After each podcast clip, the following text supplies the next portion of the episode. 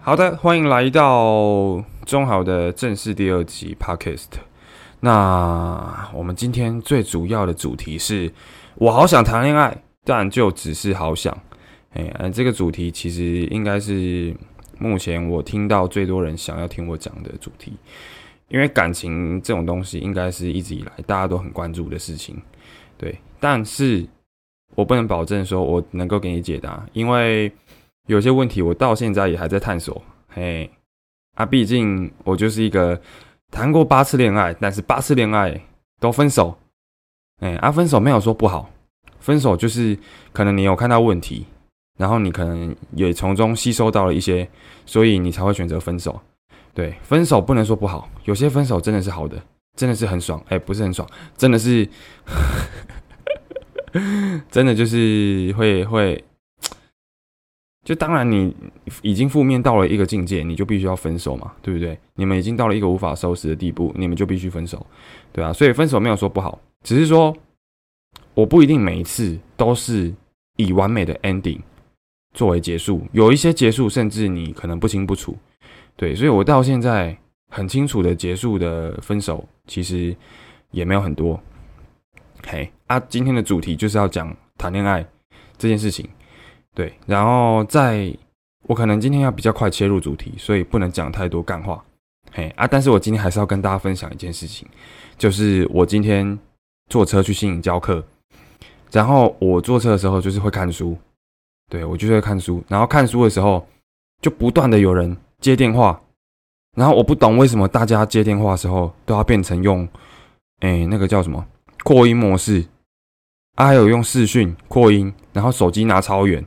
我整个崩溃，然后第一个是一个妈妈，她跟儿子讲电话，然后她就用视讯，然后她手机拿超远，我不知道为什么，然后就讲很大声，喂，你去哪里？喂，哎啊，我去哪里？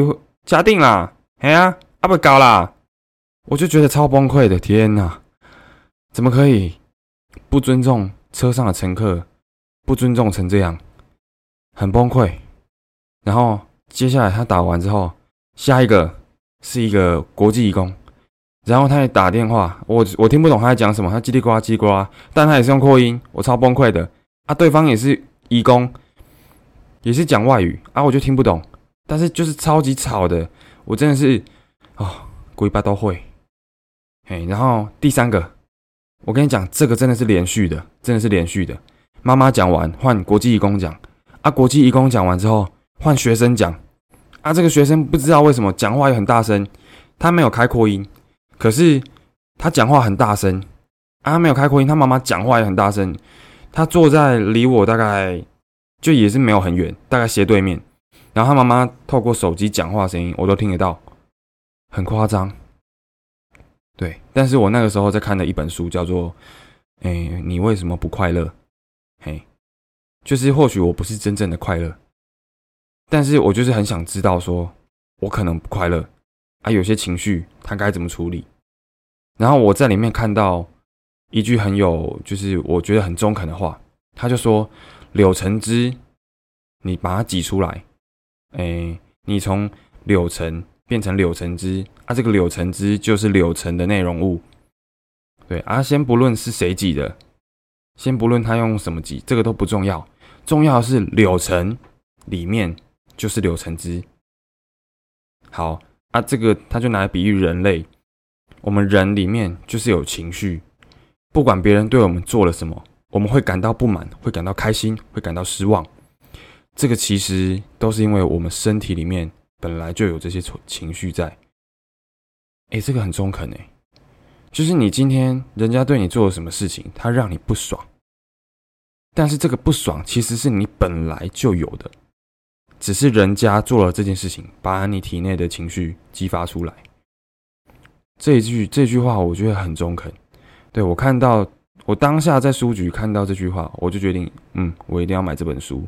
它每一页的内容都让我非常的、非常的醒思我自己。对，就脑洞大开。所以我当时呢，刚好在看这本书啊，我刚好看到这一页，然后我就觉得说。车上的那几个很吵的人，他让我很不爽。但是这些不爽应该也是我自己的，对我应该要想办法，先把我体内的不爽除掉，这样子我就可以很淡然的面对他们的吵，他们的打扰。对，然后我就尝试了一下，嗯，深呼吸，嗯，好，还是没办法，所以我心里默念的还是干你娘，对，还是这样。我心中就是觉得他们就是一群低能儿，他们怎么可以就是一群文化低能儿，怎么可以这样子打扰别人？对。啊！我尝试，我尝试去去除我心中的那一些、那一些不爽啊，还是没办法。抱歉了，作者，我看了你的书，我还是没有办法做到。所以这本书呢，可能对我来说不是那么的有有功用，但是它还是让我有很大的体悟啦。我觉得，就是他讲的这些东西，我觉得是中肯的，因为有时候真的不是，嗯，有一些事情是我们真的可以换个角度去看待，我们没有必要有那么多的情绪，嘿。啊今天，我觉得讲谈恋爱这件事情，其实，呃，很多人在感情里面会有很多情绪，尤其是对伴侣，对，他可能对朋友不太会有这种情绪，可是对伴侣他很容易生气。那这个就是为什么？这个就是他没有去转化他内心的情绪，所以伴侣做了一些小事，会让他很容易生气。对，这个也是一点。好，那这个就关于我们今天要讲的主题，好不好？我好想谈恋爱。但就只是好想，OK。好，哎，这个主题的发想其实是因为最近我有个朋友啦，然后她发生了，就刚好她男朋友跟她提分手，嘿，啊，我就简称这个朋友叫做小 B，好不好？小 B，哎，讲小 B 不好，因为我真的有一个朋友叫小 B，好，我们叫他小，我们叫他 X，好不好？X X，好，那这个 X 最近呢，很突然的被她男朋友提分手。然后她男朋友讲了一大堆理由，但这些理由是他们之前完全没有沟通过的理由。也就是说呢，他们没有因为这些理由吵架过。对，然后他他们交往了快两年，从来没有为这些问题吵架过。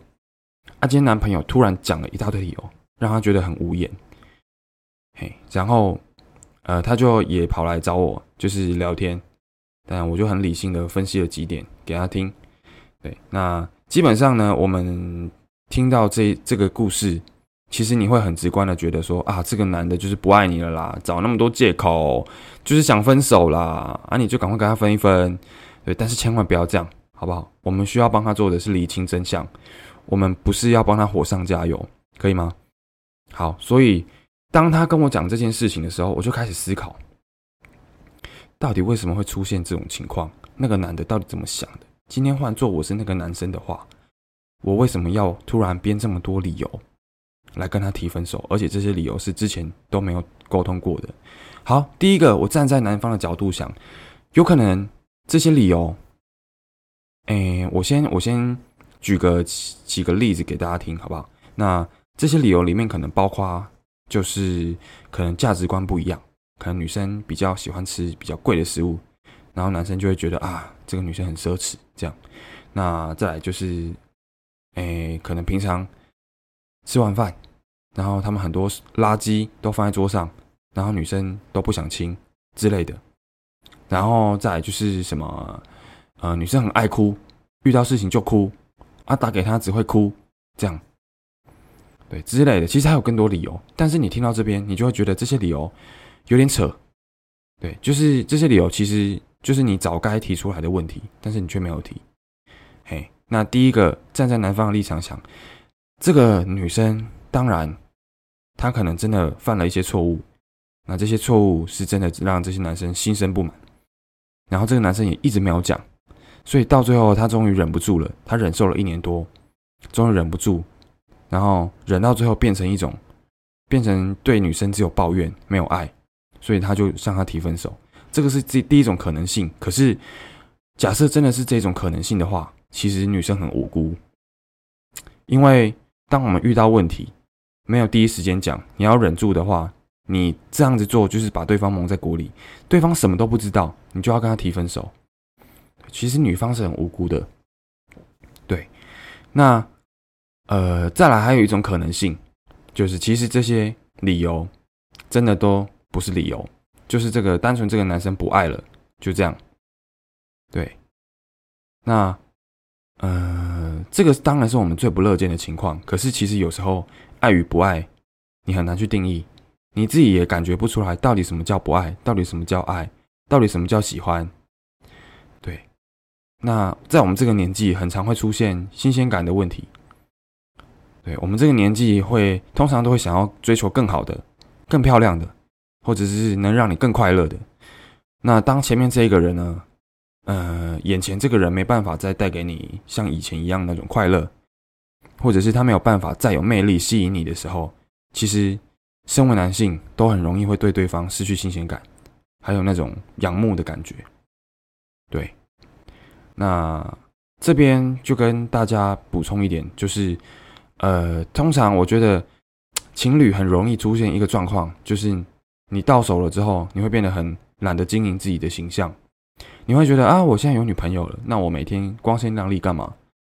我每天呃打扮的漂漂亮亮，然后我把自己的身材弄得超壮，然后身材线条弄得超美的。对，那大家就会觉得好像没有必要再这样做了，因为我有伴了。嘿，啊，这跟动物一样，这是人类的本能。对，这个是人类的本能，就跟很多动物一样，就是在发情期，在要交配的时候，它会把自己装扮的很漂亮，它的羽毛会变色，可能会长出红红的东西来，就让自己变得更特别。这样，对。但其实我觉得，我们人类终究是有智慧的动物。我们在谈恋爱的过程中，其实我们还是需要保持自己的魅力。对，我们不能让对方对自己的欣赏。慢慢的被消磨掉，就是不能落到像那种两个都幸福肥，然后都变得很胖，啊，或许这个胖是他们想要的，但是我觉得，假设你不想要变成那种状况，你就要努力去维持你自己的状态，对，或者是你办事能力，或者是你当初吸引他的那个魅力，你一定要保持住，不然的话，情侣的生活很容易变得乏味。对很容易变成老夫老妻。那老夫老妻呢，就是很可怕。我自己觉得老夫老妻很可怕，因为老夫老妻就真的对对方没有那种热情，没有激情。对，那你们就只有，诶，那个爱情三元素是什么？激情、承诺，还有什么？还有一个忘记了。好，反正你们少了激情呢，你们很可能就会沦为非常平淡。对，所以就是。最可怕的就是沦为平淡，好不好？所以基本上呢，身为情侣，你都要为对方的生活就是添上一点色彩，然后彼此在一起的时间呢，尽量过得精彩。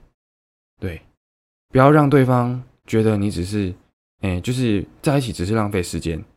哎，一定要保持自己的魅力，保持生活的精彩，好吗？好，那我们刚才讲完这个 X 跟她男朋友的状态，对，那。我觉得这个男朋友第一个状态就是真的，他对这个女生心生不满，但他忍了太久。嘿，啊，第二个就是这个男生不爱她了，他没有新鲜感了。嘿，对。但是我觉得，假设我们是第一种问题的话，其实这个可以去做智商，就是情侣手牵手一起去做智商，但是前提是这个男生要愿意去，因为很多男生都会很爱面子。哎，其实我们不能这样讲，好不好？现在不能这样讲，现在是性别平等，所以不管是谁都爱面子。可是，可是，哎，我为什么不这么不卷舌？可是，可是，好来，可是，今天去做智商的前提就是两个人都愿意为了彼此改变，为了彼此做一些努力，所以这个才能两个一起做智商。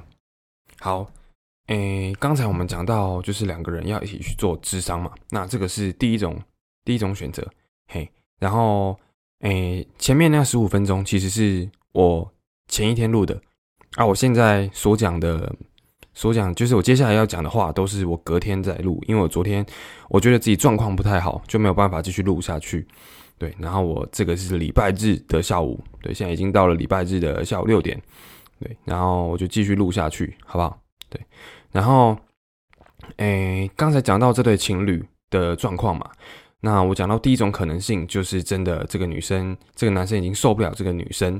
那第二种情况就是这个男生已经不爱对方了，对。但是，嗯，那时候我就跟这个女生说，就其实这个男生怎么想的，现在对你来说好像都不是很重要，因为现在的状况是那个男生好像很不愿意跟他沟通，很不愿意跟他处理他们就是分手这个问题。对，因为那个女生到现在还是很不清楚那个男生到底为什么要跟他分手。那我自己也觉得这个是一个很严重的情况，对这个真的是一个很严重的情况。那在这个情况之下，这个女生每天都觉得很有压力，因为她会一直想要解决问题，她会一直想要找出男生分手的原因。那这个男生也会觉得很有压力，因为他自己不愿意讲，可是女生却一直想要知道到底为什么这个男生要分手。所以这个男生选择的是逃避，他选择的是可能，呃，常常跑出去跟朋友聚会，然后不愿意回家面对他的女朋友。这样子，那这个状况其实就有点形同陌路了，因为他们比之前，比在诶在在他们分手之前还要更陌生。对他们可能在分手这个情况出现之前呢，都不会觉得彼此很陌生，但是，嗯，在分手这个情况出现之后呢，突然觉得好像对彼此都很陌生。对这个，我我觉得很不健康，超级不健康。所以，其实我们今天。不太能够去推测说这个男生到底在想什么。那我们目前可以知道，就是这个男生在逃避与女生沟通。对，那这个情况，我就觉得，哎，我也不会叫女生直接分手，但是我要女生自己去感受自己当下的情绪，因为他一直想着对方的情绪。对，有时候这个女生可能想要沟通，但是男生可能会觉得很累，那女生就会很怕打扰他，或很怕男生有压力。对，结果反而被提分手的，现在变成好像是加害者一样，要去担心这个男生的情绪。对，那我觉得这个状况非常糟糕，所以这个时候我就觉得女生她要去，哎，关注自己的情绪，因为当你在当你在担心对方会不会有压力的时候，其实你也很有压力。对，所以我觉得这个时候女方自己的情绪才是最重要的。对，有时候我们。遇到了很多压力很大的问题，遇到很负面的问题，他一直缠着你的时候，这个时候你不要想去解决他了，这个时候你真的就是要拒绝他。对，那我觉得今天这个男生，他也许可以拒绝，但是他总是在逃避。所以我觉得女生她该要有这个拒绝的决心，要拒绝这个轮回，要拒绝这个不愿意沟通跟想要沟通的这个轮回。对，要是再这样继续你追我跑的话，其实他们的恋情就会就会一下子从原本很幸福美满变成一种好像讨债的关系。对，所以我就要这个女生去感受她自己的情绪，而且这个女生她跟我讲这个男生的优点的时候，其实她想很久。对，就是我那时候问她说：“哎，这个男生到底有什么点可以让你喜欢上他？”她想很久。然后她跟我说，可能是交往前面，就是在交往前，这个男生会花很多时间陪她，然后会陪她讲电话。然后这个女生熬夜在读证照的时候，那这个男生会陪着她，就是在线上挂着。对，然后，然后这个女生还告诉我说，男生很会打喽。然后我当下就觉得打喽，真假的？你觉得打喽是一个优点吗？对，安他就跟我说，他打喽其实有时候是会赚钱的，就是他们可能去比赛干嘛要赚钱的。可是打喽的比赛，嗯，不常有嘛。对啊，然后一次可能就是奖金可能三千块，然后五个人分，就一个人六百块，其实很少，你可能两天就花完了。对啊，我就觉得这些喜欢都是很不切实际的，没有任何一点是真正值得他欣赏的点。对，就是我目前听到的 everything 都不算是真正的优点。对，然后还有很多的抱怨。对，当然还有很多的抱怨，所以我觉得，当他讲了这么多点都不是他真正他可以欣赏的点的时候，然后还这么多抱怨的时候，我不知道到底他为何会选择跟他在一起，就是他自己也猜不透啊，他自己也想不透，说到底为什么他要跟这个男生在一起。然后我就跟他说：“你现在唯一剩下的情绪就是舍不得，就是习惯。”当你们两个之间只剩舍不得跟习惯的时候，那真的很空虚。舍不得跟习惯是一定要有，但是，嗯，你可能要对对方有多一份欣赏，他有值得你欣赏的地方。你们在一起是会互相成长、互相激励、互相成长的。这个，我觉得才是很健康的恋情。我当然不是劝他分手，而是我觉得，如果这个男生没有要改变的话，你势必要去终结这个情况。你是要去拒绝现在的这个很恶劣的环境，而不是对人。哎，我现在是对事不对人，对他需要去结束这一段不健康的关系。大部分人其实都没有办法很果断的做出这个决定，因为你习惯了，而且你会把自己，你在潜意识里会把自己认为是他的附加价值。就是这个怎么讲？这个就有点像是，嗯，可能我们两个人都没有很好，我们两个人对自己都是没自信的，所以当我们两个人在一起的时候，我会觉得被照顾。被呵护，这个时候你就会对自己产生一种自信，对。但是当当你靠爱情，当你靠对方来获得自信的时候，其实你会变得非常的脆弱，会比以前还要更脆弱。为什么？因为这个人只要对你的反应没有那么热烈，你就会开始怀疑自己，你会觉得自己做错了，但其实没有，你其实很好，对你其实很正常。但就只是因为对方的一个反应，所以让你开始怀疑自己，开始觉得自己好好丑、好胖、好没有价值，对啊。但不是这样子啊！我觉得一个人他的自信要来自于他个人的魅力、他个人的个性，或者是他正在做事情。像我，就是我就会跳舞，然后，嗯，我对于自己做事态度，然后跳舞，然后可能讲话。爱讲话之类的，或者是社交能力，我觉得这些都是我自信来源。对我不会把对方当成是我的一个成就。对啊，可是你要去反问你你自己，因为通常我们将对方视为自信的来源这件事情，大部分都是没有意识的。对，真的会在无意识的状况下把对方当成自己的自信来源。哎所以你要去发现这一点。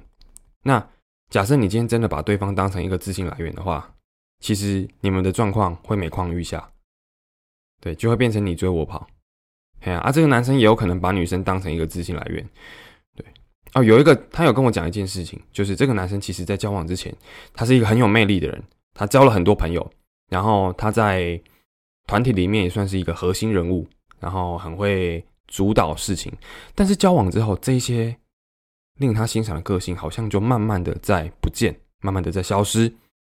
那我觉得这个男生也有很大的一个可能性，就是他把女生也当成他的自信来源，因为他觉得有人在爱他。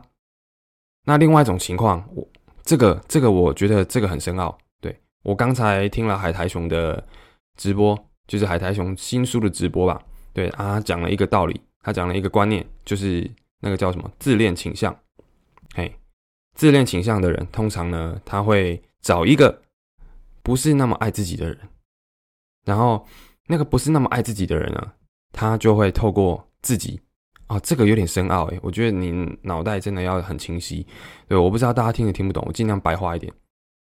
好，反正，嗯，可能我今天是很有自信的人，然后我跟一个我看起来好像觉得不错的对象相处，然后这个不错的对象其实他是没有自信的，他是透过我来获得成就感、获得自信的。对，所以我就会觉得很有成就感。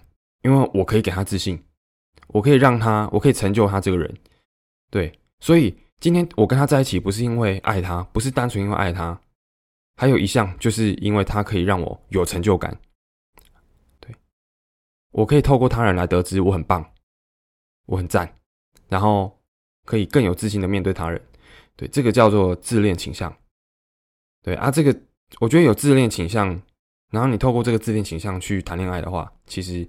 也很糟糕，嘿，因为这个也是你追我跑，到时候就会变成有自恋倾向那个人很有压力，因为对方越来越把他当成一个精神支柱，你就会觉得很有压力，然后对方也会一直扒着你，因为他会觉得爱你才是他的自信来源，嘿，然后你就会不断的在潜意识里面，就是你会没有意识的去教导他越来越爱你，然后他也会没有意识的越来越觉得这件事情是对的，对，啊，这个我觉得不好。像现在我就很抗拒这件事情。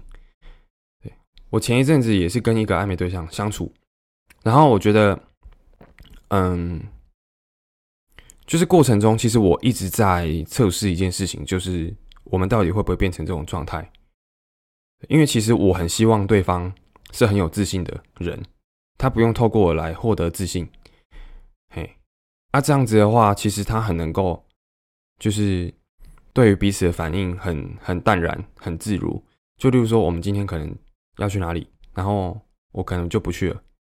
对啊，就是哎，妹妹，我假设我们今天在讨论要去哪里啊，我可能就有事情不能去，然后对方就会觉得说啊，你是不是不喜欢我？你是不是我是不是哪里做错了？对，这样就很不好，对啊，因为当我们还在讨论阶段的时候，我可能有其他的考虑，所以我就不去了。然后你可能也觉得说啊，我有其他的考虑，所以我不去。哦，好，那我还是可以找我的朋友去之类的。就是两个人都要处于一个非常安逸的状态，都对自己很有自信，就不会觉得说对方做了什么决定是因为自己怎么样。这这样子才是最轻松、最舒适的状态。嘿，啊，你如果一直觉得对方做的任何一个决定或任何一个反应是因为自己的话，那你会变得很没自信，对，你会越来越没自信，然后你也会情绪失控，然后间接的你会对他人造成情绪勒索，嘿啊，但是你自己其实没有造成，你自己没有想要造成情绪勒索，可是事实就是你已经情绪勒索，你已经情绪勒索了，嘿，这个就很糟糕，对啊，像是嗯。就是我现在很习惯，我现在很习惯一件事情，就是我一定跟你相处到我确定我喜欢你，我确定我们之间相处的是开心的，是 relax 的，我才会跟你在一起。先撇除掉我们外在的因素，例如说经济问题，例如说，嗯，例如说可能家长反对，嘿，例如说什么什么种族问题，好，这些都是外在因素。但是我希望的是，我们打从内心，我们什么事都还没遇到的时候。我们的谈话是相处是轻松的，可是我发现很多的人就是他会把重点 focus 在我身上，而不是我们，或者是他自己。对我希望我们相处的时候，我们可以透过谈话，透过一些反应来知道自己对这个人的感觉到底是依赖，到底是喜欢还是压力。对我觉得谈话这个都没有什么，很安。很多人就是会把这些谈话放在心里，然后透过这些谈话去评断自己的价值，然后会透过这些谈话去，就是他们会很在意自己的感受，很在意自己的感受。可是他们没有想过，就是当今天我们在相处，我们还在相处阶段，我们只要还没在一起，我们就还是在测试阶段。对啊，可是有些人就是相处的时候，我们甚至连。对方是什么个性都摸不着，然后就已经打从心底决定要跟这个人在一起，不是吧？对这件事情其实很不好。对啊啊！可是很多人会这样子的原因，其实我觉得也是没自信，因为他会觉得说：好，我再也遇不到这么好的人了。他会觉得自己没有很好啊，我遇到了很好的人，我就要赶快把他抓住，然后赶快把他就是认定是我的未婚夫之类的。这样子其实很很，这样其实很不健康，嘿啊！而且我觉得每个人都很棒，每个人都会遇到自己喜欢自己的人，对。但是有些人就不会这么想，有些人就会觉得天哪，我现在遇到一个天才，我就是把他抓住，然后这个天才好难得喜欢我，好难得有人喜欢我，对。但是其实他自己没有主动啊，对不对？哎，我觉得主动的人其实很有优势啊，这个又是另外一个话题了，对。所以我觉得，你生而为人，你就是要有自信。而有些人可能因为家庭背景，或者是他的成长过程中发生什么事情，让他会很没自信。可是我觉得都要想尽办法去建立自己的价值，对啊，啊，我自我其实你要我细讲我自己的价值在哪里，我也不知道。但是我就是觉得我自己超有价值，我就觉得自己超有自信。对啊，啊，我也不怕我今天追人追不到。对，不是说我保证一定追得到，而是他今天拒绝我了，我也没差，因为总会遇到的嘛。对啊，就是世界上的好的人有很多啊，只是你没有努力去找。而且，就是有一句俗语说，呃，你若盛开，蝴蝶自来。啊，我觉得这句话很中肯。以前不太懂，但是现在我觉得很中肯。对啊，就是现在你会尝试去让自己变成你想要的样子，然后。变成你想要的样子之后，你就会有自信，而不是一直不断的在成为他人想要的样子。对啊，啊，我以前也是有很多段，就可能我八段恋情里面，可能有一半都是在成为对方想要的那个样子。我会不断的去对他的要求就是妥协。就是当我今天有其他事情啊，假设好了，我我之前教过一个教过一个，然后他可能住很远，他住在假设了，好不好？假设假设他住麻豆，然后住安南区，我们中间隔了差不多三十几公里，二十几还三十几，哎，二十几吧，对，很远，就是你骑车过去大概要四十分钟这样。然后可能我那时候要自考，但是我还是会很常去找他啊。有时候我真的很想念书，但是我又很想要去完成他的要求。对我并不是真的很想见他，但是我就只是想要完成他的要求，因为我觉得今天好像我没有完成这个小要求的话，他就会对我感到厌烦，他就会不喜欢我。对啊，那个也是一个很没自信的表现，因为你就觉得，对啊，你就已经觉得他，你你今天没没有答应他，他就会拒绝你，他就会远离你这样。对，所以我觉得建立自己的自信很重要。啊，当今天相处。就是我有自信，两个人都有很有自信的时候，这个才是会会是一个健康的相处。对，嘿啊啊，有自信的人其实就是他也不太会去对他的情绪勒索。哎呀，因为通常会情绪勒索的人都是他心中缺了什么东西，他才会想去勒索嘛。对啊，我们勒索这个词，简单来说，他一开始就是在讲钱嘛。你没钱，所以你要去抢钱啊。啊，情绪勒索就是你缺乏了一个感情上的东西，所以你要去勒索。对啊，啊，这个就很不 OK，这个代表你心中一定有缺陷。对，啊，这个就很不好。我觉得这个超有压力，尤其是现在大家都那么忙，可是忙的时候，其实你你自己私底下的时间也会很负面。对，啊，当这个时候对方又倒一些负面情绪给你的时候，你就会觉得很烦，然后就会很想分手，就会。觉得谈恋爱很累，对啊，所以我觉得我们现在都要采取，就是在这个社会里，你没有自信的话，真的会造成一个很大的悲剧。看过太多了，真的很大的悲剧。对啊，啊，你不要尝试想，就是我觉得在一段关系里面，你想要尝试改造他人，这个也是很不 OK 的，因为改造这件事情，就是一定有一个比较厉害的人，跟一个比较不厉害的人，嘿。就是改造，就是我们把一个东西变得更好嘛，所以一定会有一个好的，一个比较不好的，对啊，那这个时候就会出现地位的高低，哎，然后地位的高低就会产生怎么样？就会贬低，就会卑微啊。在高就是高姿态的那个人，他就会更有自信，他就会离你越来越远，啊，你就越来越低，哎，这种情况也是很不健康的。所以我觉得两个人都要很有自信，对，啊。至于我，我们有一些人可能会是那种很想要整天黏在一起的情侣啊，这个就是一个，这个就是一个对感情模式的想象了啦。嘿啊，这个就是想象，这个就跟自信不自信其实没有关，没有关联，对啊，有些人可能就会想要懒散啊，嘿啊，这可是哦，可是又来了，可是好，好，哎，有些人就是会想要懒散。啊，这个就是生活形态的一个想法，这个就不一样了。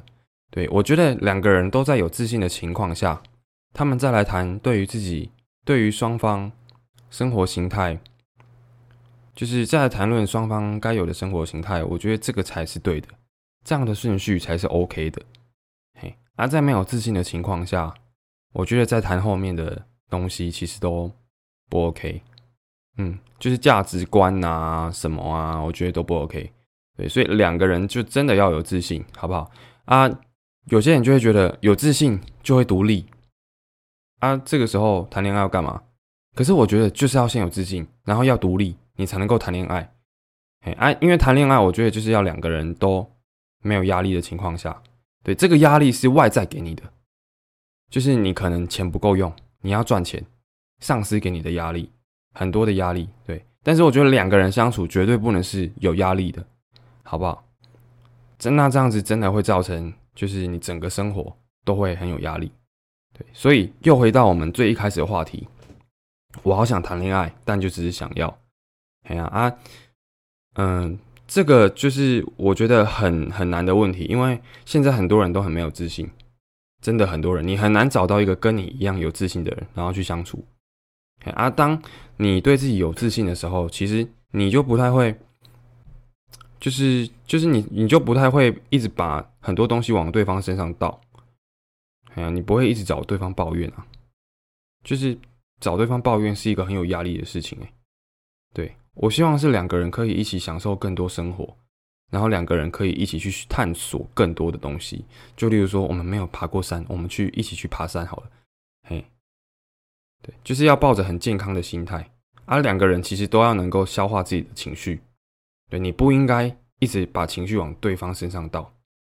对啊，就是很多人都会觉得说啊，女生不是啊，我们不要讲男生女生好了，这样子不公平，好不好？很多人都会觉得说，交往就是要附和彼此的负面情绪啊。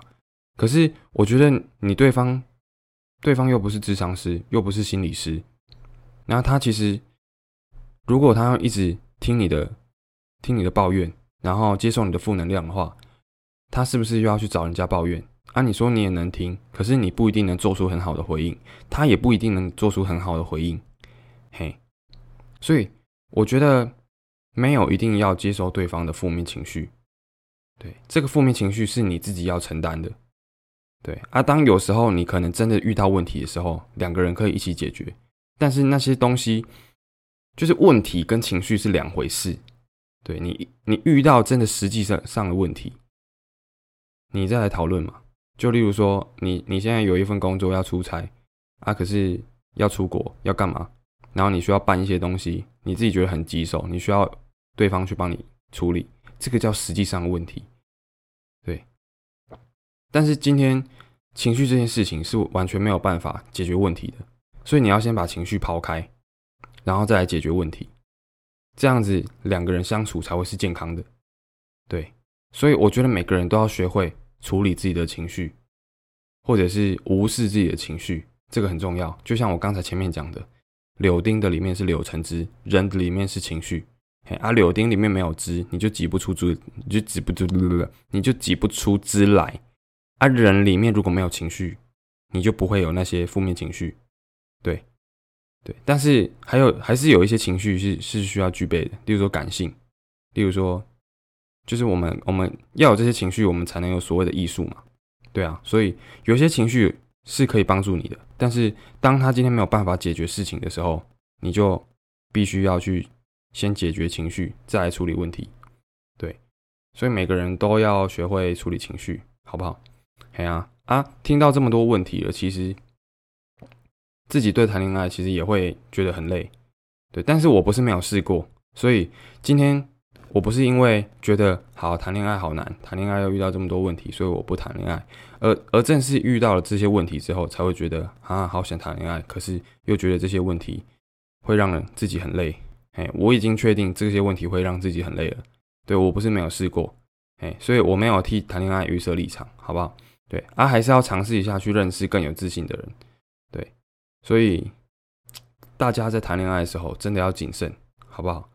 对，我觉得每个人都是需要陪伴的，没有人是不需要陪伴的。哎呀，对，但是你要去清楚你自己到底需不需要，因为有有的时候，我们抛开男女朋友这个名词跟朋友这个名词，其实每个人都是需要伴侣的。啊，这个伴侣有可能是朋友，有可能是女朋友。对，他今天跟你在一起，你没有压力，你才能够成为朋友嘛，对不对？啊，你就是需要跟人家相处，然后你们相处的时候可以释放一些压力。对不是说单纯抱怨哦，而是你们在一起可能会讲一些干话，他可能会笑，讨谈论到一些东西会让你很放很很今天一直咬舌头。好，谈论到一些东西会让你觉得很放松。我觉得这个就是伴的意义。对啊，当今天你朋友可以，他你的朋友已经可以做到这件事情的时候，其实你是不太需要谈恋爱的。对，你就只是想要，嘿，啊，假设你今天是一个边缘人。你需要一个人去陪你制造这些欢乐，那我觉得你可能就需要一个男女朋友，对，就我们不要讲男女朋友，我就讲伴就好，真的需要伴，对啊，所以为什么很多出社会的人会想要急着谈恋爱？为什么大很多人在大学的时候不会急着谈恋爱？他就只是想要，对，因为大学的时候你会有很多死党，你会有很多时间跟朋友一起相处，所以这个时候他就不会很急着谈恋爱。可是快要到了出社会的时候，大四可能大家都在实习，没时间陪你。这个时候你就很想谈恋爱，你就会真的想要去实际找一个伴，为什么？因为他少了人陪他制造这些欢乐。对，所以你要去想，你到底是想要还是需要。所以我常常会觉得我自己不需要，因为我有很多朋友，就是我们在一起的时候可以制造欢乐，可以让我解除压力。对啊，我现在，呃，可能我现在这个阶段，虽然我还是大学生，我才大三，但是我现在就觉得，我很多朋友都出社会了啊，我也很少时间跟他们相处。说实在，因为我下课就是去教课，啊，我教完课可能也要回家准备睡觉。或者是录 podcast，对，所以几乎没有时间跟死党相处。对，这个时候我可能就需要一个伴。对我可能就需要一个伴。我们先撇除掉有没有时间相处好了。对我觉得这个时候我就需要一个伴。对，啊，这个我觉得才是一个正确观念。所以你要去厘清一下自己到底是需要还是想要。嘿，啊，所以我那时候就告诉我那个 X 朋友，那个那个女生，我就跟她说。你，我觉得你可以跟你男朋友讨论一下，在他心目中，女朋友的功能是什么？朋友的功能又是什么？啊，在你心目中，男朋友的功能又是什么？对，假设你真的没有这么需要的话，其实你也不用太舍不得，对啊。所以我觉得今天我们的结论就是，你要有自信，然后你要去理清现况，你要去理清在你心目中是不是已经有人可以跟你一起制造这些欢乐。对，啊，如果说你真的已已经有人可以陪你一起制造这些欢乐的时候，那你可能会想要做一些坏坏的事情，对不对？例如说爱爱，我们不要避讳谈论这个问题，好不好？我们还是要谈论，对，毕竟这个可能是否大学生听的嘛，高中生满十八岁也可以听到这边，好不好？啊，接下来的内容就是十八岁以下不要听，哎，弟弟妹妹不要听，好不好？对，啊，就是你可能有时候想爱爱，那你就去打炮。那你就去找炮友，对。虽然有人觉得这个很不卫生，可是我觉得在这种情况下其实很 OK。在双方有共识下，你可以去找炮友，对啊，这个就是一个很正常的生理上的需求啊，对啊。那你今天只有生理上的需求了，然后你心理上可能是满足的，那我觉得你就很适合找炮友，对。或者是你不想负责，那你就很适合找炮友，但是这个要有共识，好不好？不然的话，你很很有可能会变成说啊，你为了找炮友，然后你先跟一个人相处，然后等到那个人都晕船了，然后你才发现，哎，原来你只是要找炮友，哎，这个很不 OK，对，所以我就觉得就是大家要理清现况，好不好？那我们今天的感情专题，就是感情专栏，就到这边告一段落，OK？那希望下一集，嗯，希望下一集能够带给大家更丰富的内容，好吗？因为这这个礼拜真的算是很累的一周，因为有补课。然后礼拜日又没有休假，对，今天要去帮人家代课，所以呢，其其实没有太多的时间去整理我自己的思绪，但是我就依照我的经验跟我内心的最直接的想法来告诉大家。所以如果讲法上有什么不好的话，有什么诶不明确或者是很拖泥带水的话，麻烦大家见谅好吗？感谢大家收听，那我们下次见，拜拜。